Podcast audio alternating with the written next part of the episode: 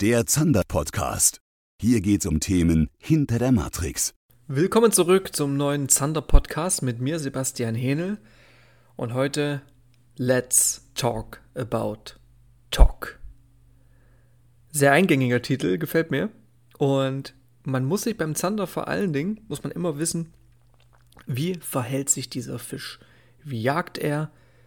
Ne? Wie nähert er sich seiner Beute? Das sind alles Sachen, äh, die dann ins anglerische Gefühl übergehen, wenn du da am Wasser stehst oder auf dem Wasser und dein Köder präsentierst.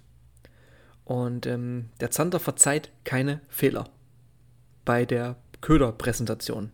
Das ist wirklich so. Und warum das so ist und warum man dann äh, ja auf die Köderführung schon sehr Acht geben muss ne, und sein Augenmerk legen muss und ähm, wie das mit dem Verhalten des Zanders ähm, ja, zusammenhängt, warum das da so speziell ist und der eben keine Fehler, Fehler verzeiht. Darum geht es jetzt hier in dieser Ausgabe. Was ich auch immer im Zander-Coaching, also auf zandercoaching.de, mit meinen Anglern, äh, mit denen ich zusammenarbeite, immer erstmal auflöse, ist das Köderführungsding. Also wirklich, dass sie ein Gefühl für die Köderführung entwickeln und vor allen Dingen auch lernen, warum. Denn wenn Zander am Platz sind und du hast ein gutes Gewässer und eine gute Stelle oder irgendwie und du weißt, hier sind Fische und du fängst trotzdem keine, dann liegt es ja nicht am Fisch, weil der ist, wie er ist. Der tickt, wie er tickt. Und ähm, den musst du mit deiner Köderführung überhaupt erst die Gelegenheit geben, auf deinen Köder reagieren zu können.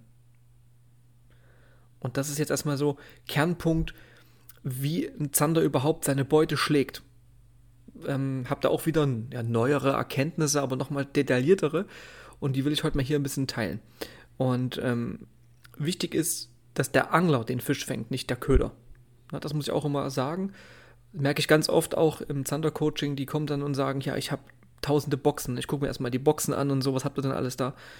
Es ist immer top ausgestattet. Ne? Der Markt ist ja auch voll. Ne? Und, und ist ja alles da, gibt ja genug fängige Köder. Aber der beste Köder nützt dir nichts, wenn du nicht mit ihm umgehen kannst. Das ist wie mit einem geilen Computer. Ne? Ein leistungsstarker Computer ist nur in den Händen von jemandem ja, brauchbar, der auch damit umgehen kann. Das ist entscheidend. Ne? Und so nützt dir auch der beste Köder und der geilste Platz nichts, wenn du ja die entscheidenden Dinge nicht im Gefühl hast. Ne? Ja, Köderführung. Ne? Deswegen sage ich ja, der Zander verzeiht keine Fehler.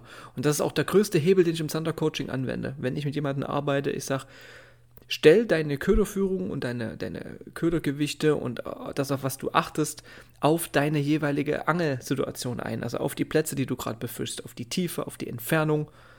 Ne? Ob im See oder Kanal oder Fluss spielt erstmal keine Rolle. Also spielt schon eine Rolle. Wird darauf angepasst. Und das ist eigentlich mit der größte Hebel und den auch immer wieder die meisten Leute falsch machen. Du siehst zwar auf YouTube immer irgendwie oder bei Filmen auch von mir, äh, bekomme ich oft geschrieben, ja, ich, ich sehe das, mach das auch nach und so, aber die entscheidenden Details sind halt wirklich wichtig. Und jetzt gehe ich rein ins Thema, ins eigentliche Thema vom Podcast. Du musst das Verhalten von dem Zander kennen. Was ich immer wieder höre und merke ist, dass die Leute denken, ja, es ist halt ein Raubfisch. Und man kennt ja von Raubfischen, was man so vom, von, ähm, von den meisten Aktionen so sieht, wenn man, wenn man äh, Raubfische beißen sieht, sind ja meistens Hechte oder Barsche. Ja, da weiß man, man zieht den Köder irgendwie durchs Wasser und die kommen hinterher und knallen drauf. Der Zander spielt da eben eine Ausnahmerolle. Mal wieder. Ja, er ist ein Sonderling.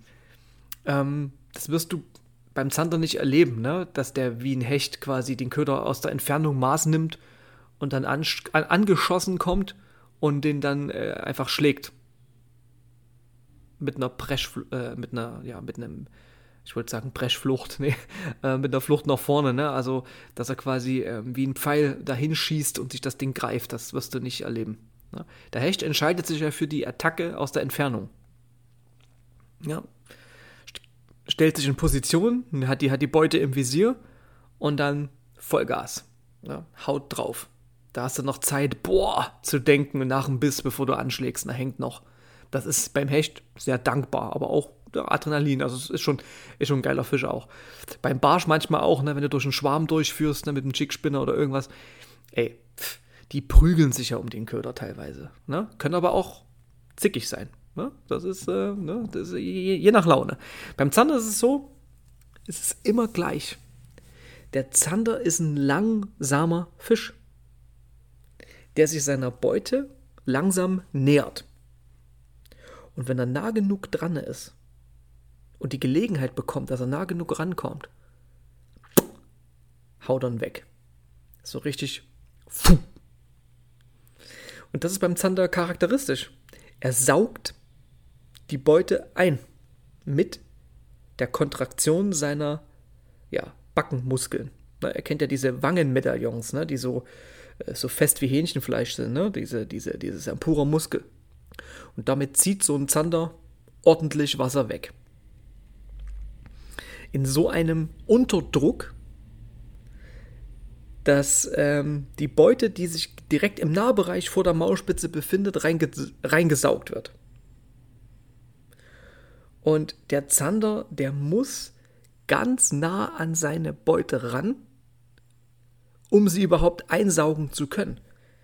Wenn er ja ein bisschen Abstand zur Beute noch hat, dann verpufft ja dieser Einsaugimpuls, weil der hat keine Reichweite.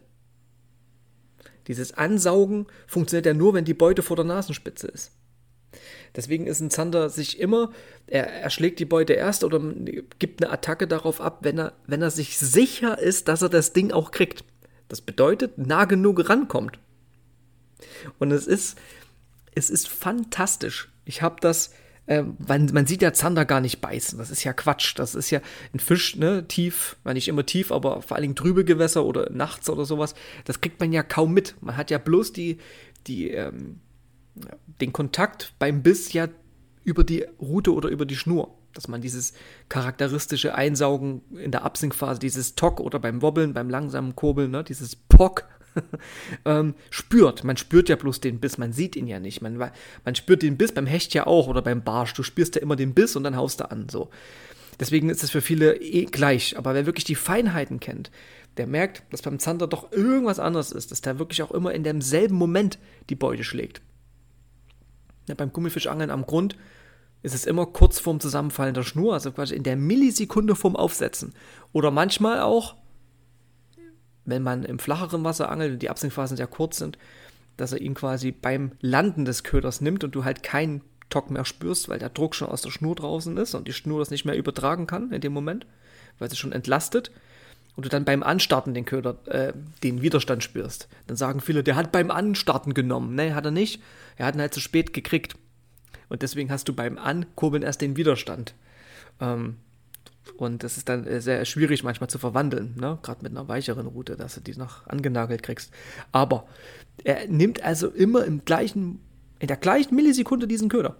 Und du kannst dich eigentlich bei der Köderführung schon darauf konzentrieren. Du weißt ganz genau, in welchem Moment der Biss kommt. Das ist beim Zander total faszinierend.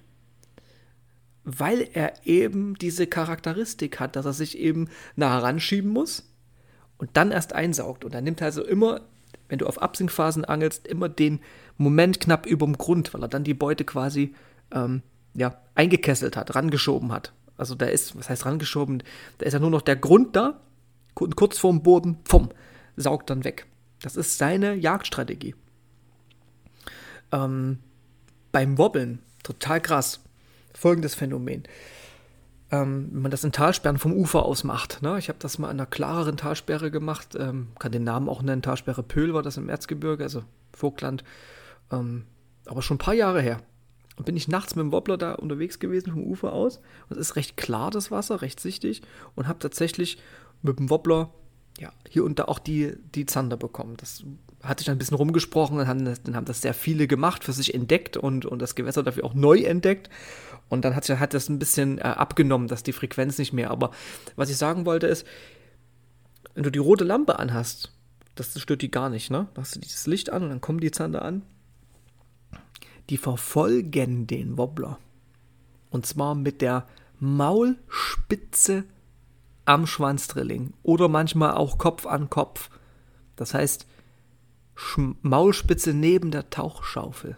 Das ist kein Scheiß. Die kommen hinterher, schieben sich ganz nah ran, folgen, folgen, folgen, folgen, puh, saugen an.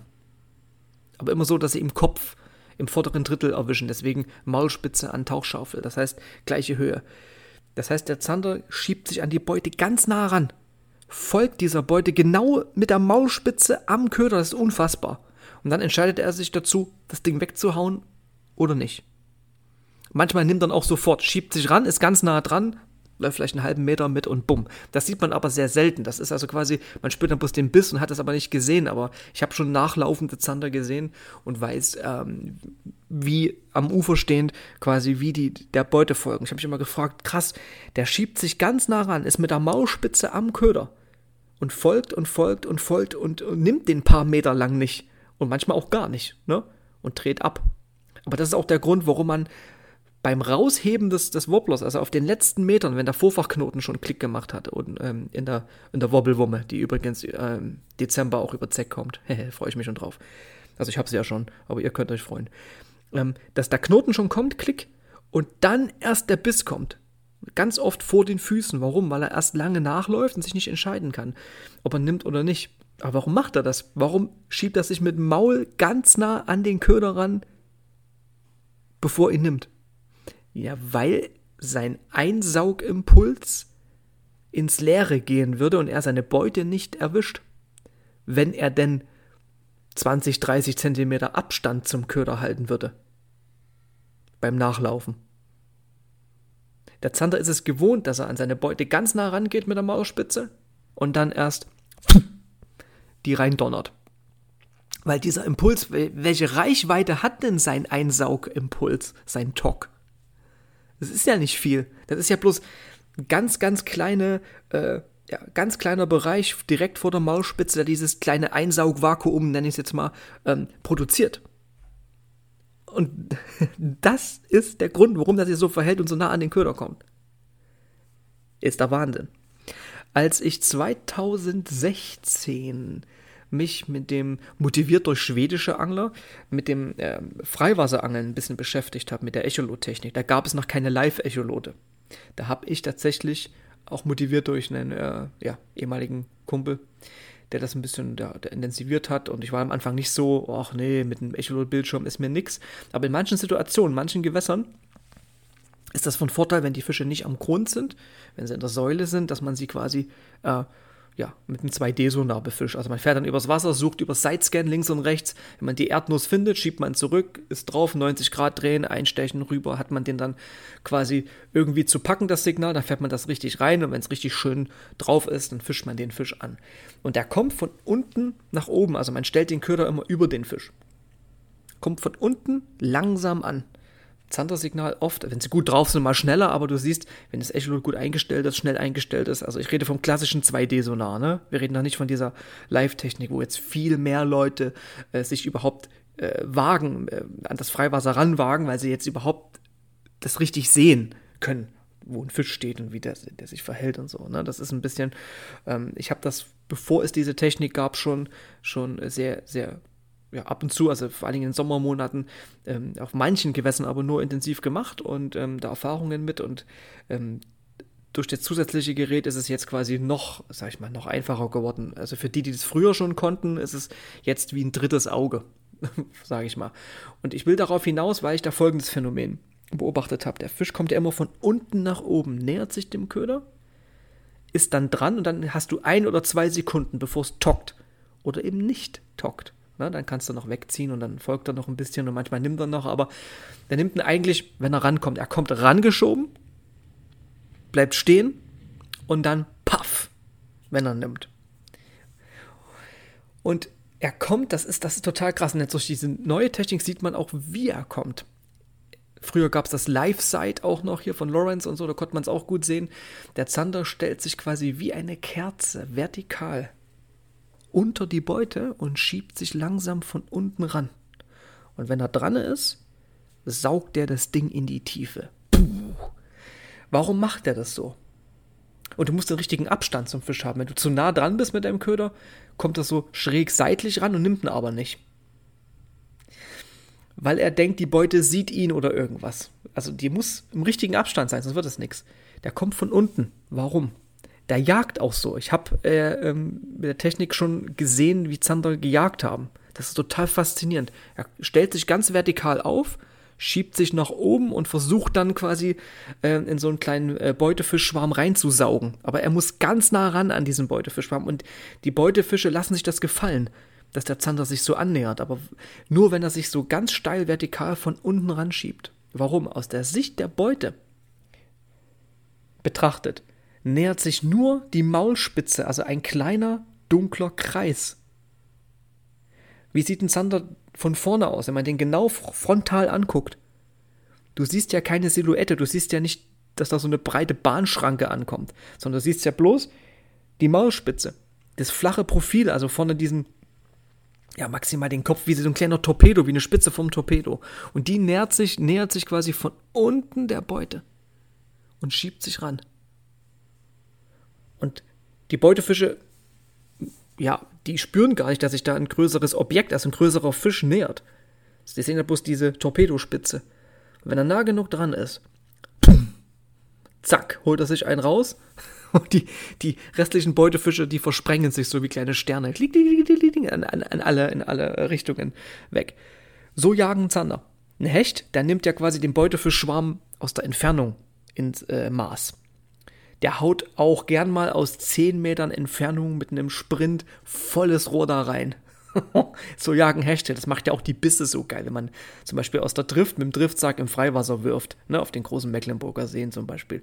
Und da kommt so ein Ding angerauscht, Alter, wie, und du schlägst dann an, als wenn du quasi eine Lok vom Gleis reißt. Je nachdem, mit welchem Winkel er zum Köder, zu deiner Kurbelgeschwindigkeit den, den wegdonnert. Wenn er so schräg von der Seite, von vorn gegen den Kopf, das, das, ist, das sind die härtesten Bisse ever. Aber beim Zander ist das halt anders, ne? Deswegen muss man erstens langsam führen, den Köder, und auch einen gewissen Abstand haben. Aber dennoch nah genug dran sein, dass er den auch als interessant wahrnimmt, dass er sagt, okay, ich schieb mich jetzt hier mal ran. das, das ist, deswegen ist beim Zander das so speziell. Let's talk about Talk. Was macht den Talk so aus? Warum, wann, ne? Das ist, Genau das. Und man muss sich vorstellen, dass ein, ich sag mal, ein großer Zander, ein 80er Zander, der haut einen Beutefisch, einen etwas größeren, durch diesen Einsaugtock tot. Der tötet diesen Beutefisch durch das Einsaugen. Da ist so ein Dampf drauf. Ich habe manchmal Bisse, ähm, wo der Anhieb meiner Zanderwumme den Köder vorm Futtersack stoppt. Der saugt den ein, durch diesen Einsaugimpuls kloppt der den bewusstlos oder tot, diesen Beutefisch, und jagt den bis hinten in den Futtersack durch.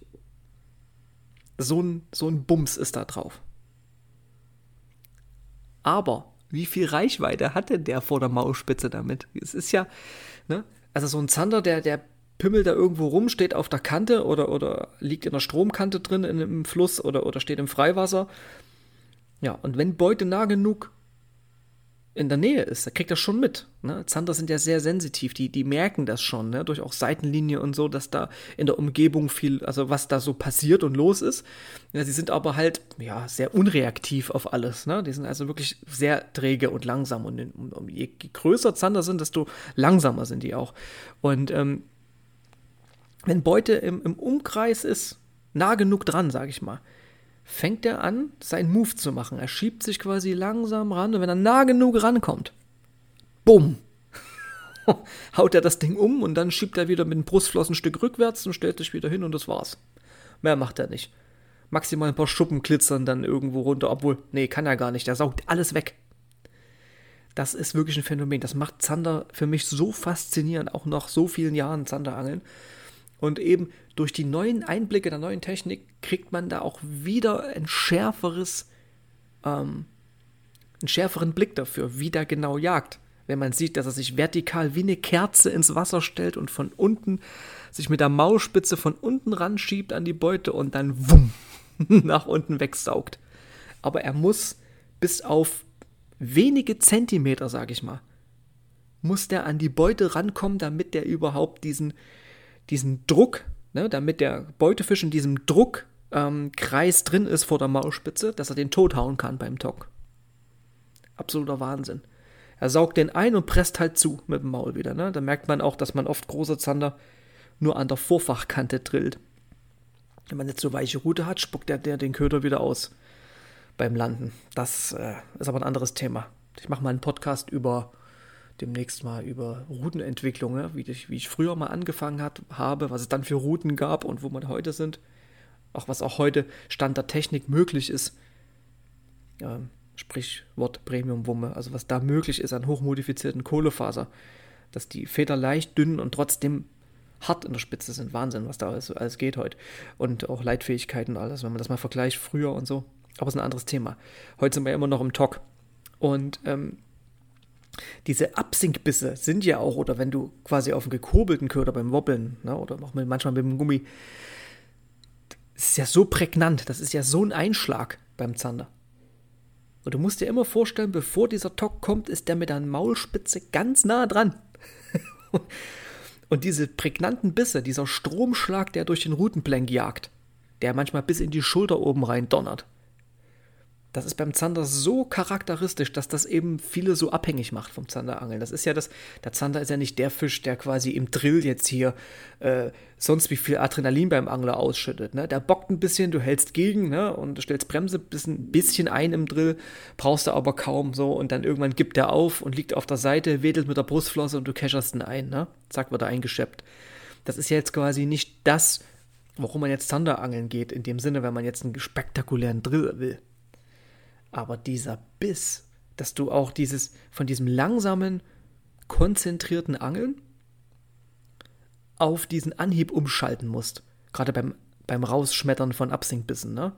Dass du die ja verwerten willst. Das ist ja das, was den Zanderangel, was mich beim Zanderangeln auch so fasziniert, ne? Von diesem langsamen Angeln auf diesen, und dann kriegst du diesen knallharten Tock, diesen Absinkbiss.